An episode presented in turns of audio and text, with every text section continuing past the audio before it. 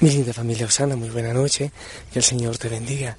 Espero que estés muy bien. Yo en este momento disfrutando de la creación.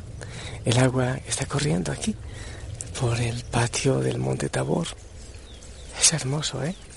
Está mojando aquí los cultivos y las aves juegan. ¿Por qué en la noche no? Es que yo estoy adelantándome porque después es complicado por lo lento del internet. Y las aves juegan, revolotean, cantan. Yo siento que alaban, que glorifican al Señor. Aquí en el campo. Todo es bendición, ¿sabes? Todo es tan bonito. Todo es tan especial.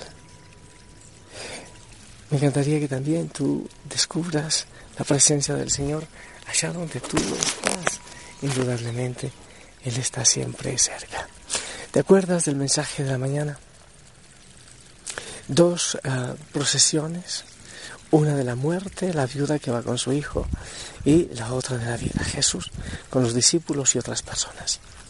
Y el Señor le dice a esta mujer que tras de viuda había perdido a su hijo, le dice no llores, pero oye, no llores, ¿cómo no llorar?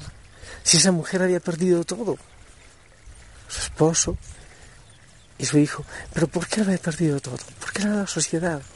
Porque una mujer en esta circunstancia ya no tenía ningún valor en la sociedad. Entonces el Señor, a nosotros como a ella, también nos dice, no llores, no le demos culto al dolor. Es verdad que, sí que hay que desahogar el dolor, el dolor llega, es natural, no hay que evadirlo, solo a algunos locos les da por, por decir que, que hay que parar de sufrir con 10 o 20 dólares y, ya, está todo. No, no.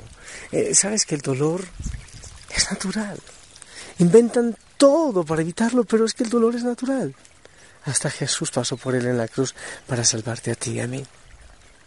Pero el culto al dolor, dejar que se encarnice con nosotros y seguir yendo al pasado, al pasado, y sobre lo mismo sobre lo que me hicieron, sobre lo que hice, eso ya no está bien. Entonces también el Señor nos dice, ya no llores más. Pero Él lo dice porque Él sabe, pasado, presente y futuro lo conocen y están en su poder. Y Él sabía que Él podía devolverle la vida a ese muchacho, a ese cadáver que recibió, lo devolvió luego vivo. Él sabe qué puede hacer en tu vida, a pesar del dolor. Él sabe. Muchas veces, si falta claridad, el Señor tiene métodos muy especiales para hablarnos, para contarnos que está actuando. Pero indudablemente está actuando aunque tú y yo, tú y yo no lo comprendamos. Entonces, he estado meditando hoy y orando acerca del dolor y acerca de si es natural que, que un hijo del Señor sufra, que que tenga que atravesar esos caminos de tristeza en el mundo. ¿Y qué hacer entonces cuando estemos tristes? Quiero decirte algo. Mira, el Salmo 31, del 9 al 10 dice, Ten misericordia de mí, oh Yahvé, porque estoy en angustia. Se han consumido de tristeza mis ojos, mi alma también y mi cuerpo, porque mi vida se va gastando de dolor y mis años de suspirar. Se agotan mis fuerzas a causa de mi iniquidad y mis huesos se han consumido. Familia, todo ser humano durante el transcurso de su vida experimenta en algún momento tristeza en mayor o menor grado. Este sentimiento se repite una y otra vez durante nuestra existencia y las causas que lo motivan son demasiado variadas. La pérdida de un ser querido, la ruptura de una relación sentimental, situaciones con los hijos, mala situación económica y otras razones por el estilo, pueden llevarnos a caer en estado de tristeza tan profunda que lleguen a agotar nuestras fuerzas. Muchas veces ya no sentimos deseos ni de vivir. En este salmo que te acabo de, proclamar, bueno, ese pedacito, en medio de una muy difícil situación, el rey David nos habla de este tipo de tristeza. Dice, se han consumido de tristeza mis ojos, mi alma también, y mi cuerpo. Después declara que sus fuerzas se agotan y siente que hasta sus huesos se ha consumido. Pero la pregunta, familia, ¿es natural que un hijo de Dios sienta tristeza? Y yo te digo que sí, que tratamos de evadirla, de eludirla, de salir de ella, de sacarla lejos. Pero la experiencia nos enseña que al igual que los no creyentes, mientras caminamos en este mundo, también nosotros, los seguidores de Cristo, encontramos muchas situaciones difíciles, algunas de las cuales traen eh, también grandes dosis de aflicción, tristeza y afectan nuestras vidas profundamente. Jesús mismo en ocasiones sintió tristeza. Recuerda Getsemaní. A pocas horas de su muerte en la cruz, se sintió muy triste, tan triste que les dijo a sus discípulos, mi alma está muy triste hasta la muerte, quédense aquí y velen conmigo. Mateo 26, 38. Pero en medio de su tristeza Jesús no solo les pidió a ellos que se mantuvieran en oración, sino que él mismo se postró y clamó al Padre tres veces, sometiendo a él su voluntad. Entonces la tristeza desapareció y Dios le dio la paz y la fortaleza que él necesitaba para enfrentarse a la terrible cruz. Aún en medio de la más grande de las tristezas, hay que clamar a Dios, confiando que Él tiene el poder para reemplazar esa tristeza con el perfecto gozo que proviene del Espíritu Santo. El apóstol Pablo estaba preso en Roma cuando escribió la epístola a los filipenses. Con seguridad las condiciones en que estaba traerían algunos momentos de tristeza, de ansiedad en su corazón. Sin embargo, Pablo basado en su propia experiencia. Les dice a los filipenses, regocíjense en el Señor siempre. Y los exhorta a orar y a dar gracias a Dios. Y entonces les asegura que la paz de Dios, que sobrepasa todo entendimiento, guardará sus corazones y sus pensamientos en Cristo Jesús, dice Filipenses 4 del 4 al 7. Cuando David clamó en medio de su tristeza, el Señor lo oyó y lo fortaleció. Él lo llenó de gozo. Por eso, Él termina el Salmo 31 aconsejando y alentando a todos aquellos eh, que por una razón u otra están tristes. Y dice, esfuércense todos ustedes los que esperan en Dios y tome aliento su corazón. Salmo 31, 24. ¿Qué debemos hacer cuando nos sentimos tristes? La palabra de Dios nos da pautas a seguir para combatir la tristeza y sentir paz y gozo en nuestros corazones. Jesús advirtió a sus discípulos, en el mundo tendrán aflicción, pero confíen, yo he vencido al mundo. Juan 16, 33. Nadie, nadie, nadie está exento de pasar por momentos de dolor, de tristeza. La diferencia está en la manera de reaccionar ante esos momentos. En el Salmo, David clama por la misericordia de Dios. Más adelante en el versículo 14 del Salmo 31 declara, Mas yo en ti confío, oh Yahvé, digo, tú eres mi Dios. De esta manera reacciona David en medio de su dolor. Clamó a Dios, confió en Él y el Señor lo escuchó. Así dice el versículo 22. Tú oíste la voz de mis ruegos cuando a ti clamaba. También en el Salmo 30, verso 11, David declara, Has cambiado mi lamento en baile, desataste mi silicio y me ceñiste de alegría. Si meditamos en la experiencia del rey David, llegaremos a la conclusión de que él encontró remedio para su tristeza clamando a Dios y confiando en él muy difícilmente podemos escapar de los momentos de tristeza en nuestras vidas.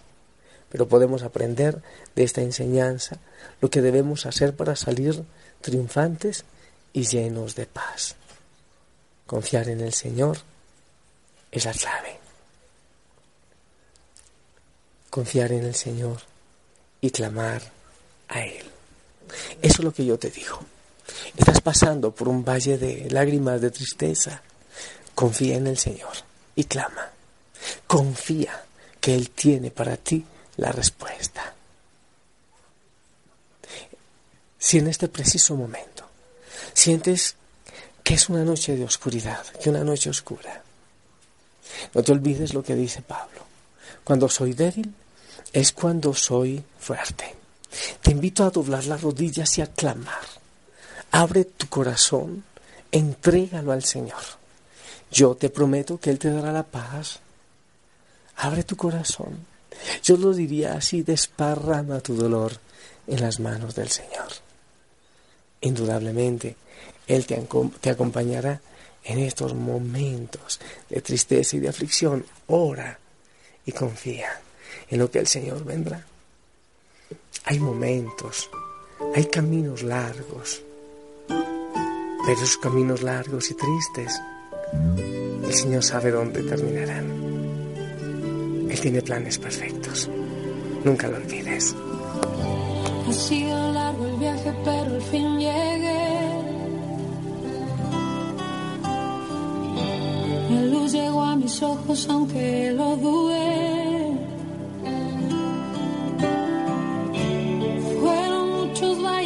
Inseguridad los que crucé.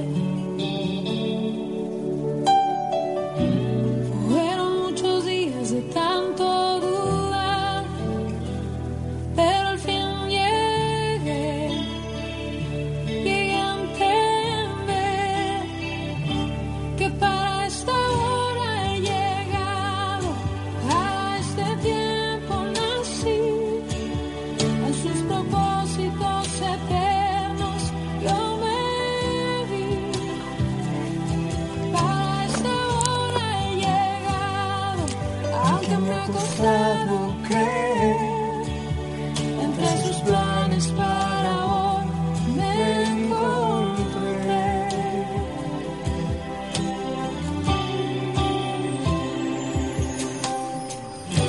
Y nunca imaginé que dentro de su amor y dentro de sus planes me encontrará yo.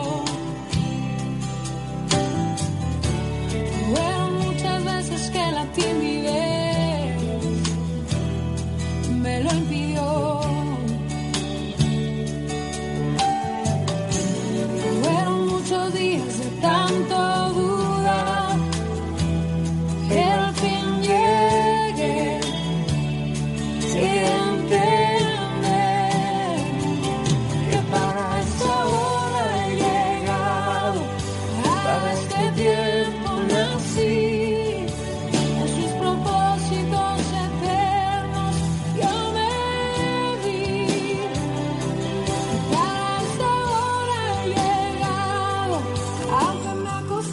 Señor, aquella mujer viuda que llevaba el cadáver de su hijo seguramente no entendía muchas cosas. Y también pienso que, que tú tomaste esa calle para encontrarte con ella, para devolverle la vida. Porque al devolverle la vida al muchacho, le devolviste la vida también a ella. Gracias Señor, porque tú te haces el encontradizo en nuestro camino de dolor. Y cuando hay situaciones tristes, doblamos la rodilla, clamamos con fe. Y tú, Señor, vienes a hacer obras maravillosas. Yo te pido, Señor, que derrames bendiciones sobre cada hijo, sobre cada hija, Osana, allá donde está. Que los bendigas, que los acompañes de manera especial a aquellos que en este momento están pasando situaciones de dolor. Ellos no entienden, nosotros no entendemos y quizás muchos quieran pararles el dolor. Pero Señor, tú conoces los planes. Tus planes son perfectos. Por eso nos abandonamos en ti. Por eso, Señor, doblamos la rodilla y cuando somos débiles es cuando en ti somos absolutamente fuertes. Y yo te pido, Señor, que derrames tu bendición sobre cada hijo, sobre cada hija de la familia allá, en cualquier rincón del mundo donde estén. Que ellos doblen su rodilla, levanten sus manos y clamen, para que tú les tomes, Señor, y les des gozo y paz, y su vida siga fluyendo como esta agua que está fluyendo. Bendícelos en el nombre del Padre, del Hijo y del Espíritu Santo. Amén. Familia, todos queremos, precisamos de tu bendición en este momento.